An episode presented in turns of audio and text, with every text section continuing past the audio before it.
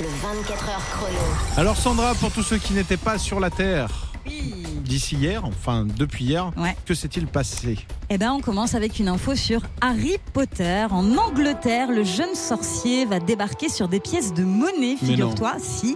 C'est à l'occasion du 25e anniversaire de Harry Potter à l'école des sorciers et c'est Royal Mint qui lance une collection totalement ensorceleuse. Une série de pièces avec le portrait d'Harry, mais aussi des pièces avec le train de Poudlard ou encore de Dumbledore. Les pièces sont comme magiques grâce à un effet d'optique qui imite l'impact de la foudre lorsqu'on fait tourner la pièce devant la lumière.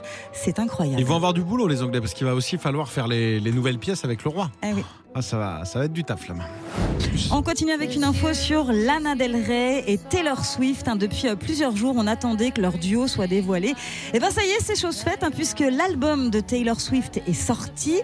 Ça s'appelle Midnight et le titre avec Lana Del Rey, eh ben, il est sorti euh, lui aussi. Euh, je crois qu'on n'entend pas beaucoup Lana Del Rey hein, sur euh, le son. Je te laisse découvrir le refrain.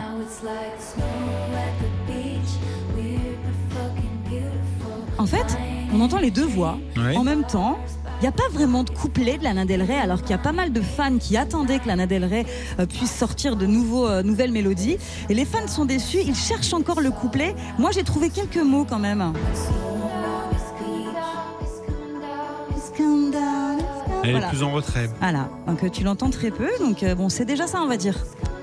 Mais après, c'est comme si on parlait en même temps tous les deux et qu'on disait la même chose, on nous entendrait pas, tu vois. Bah ouais. Elle devrait mieux se répartir. Qu'elle nous appelle, on va leur dire comment faire.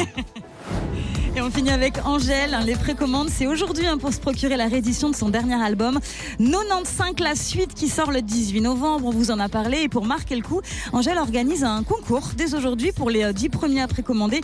Une rencontre à Paris. Mais je pense que c'est mort hein, déjà hein, pour les 10 premiers. Mais bon, voilà. Euh, Il y a aussi pour les 800 premiers qui vont avoir droit à un concert privé au parc Astérix. C'est peut-être mort aussi. Et puis pour les 10 000, là peut-être que ça devrait le faire, je ne sais pas. Ils auront droit à un autre disque avec cinq reprises inédites des années 90. Tu sais, Angèle, elle Ouais. aime bien les années 90, les années 90.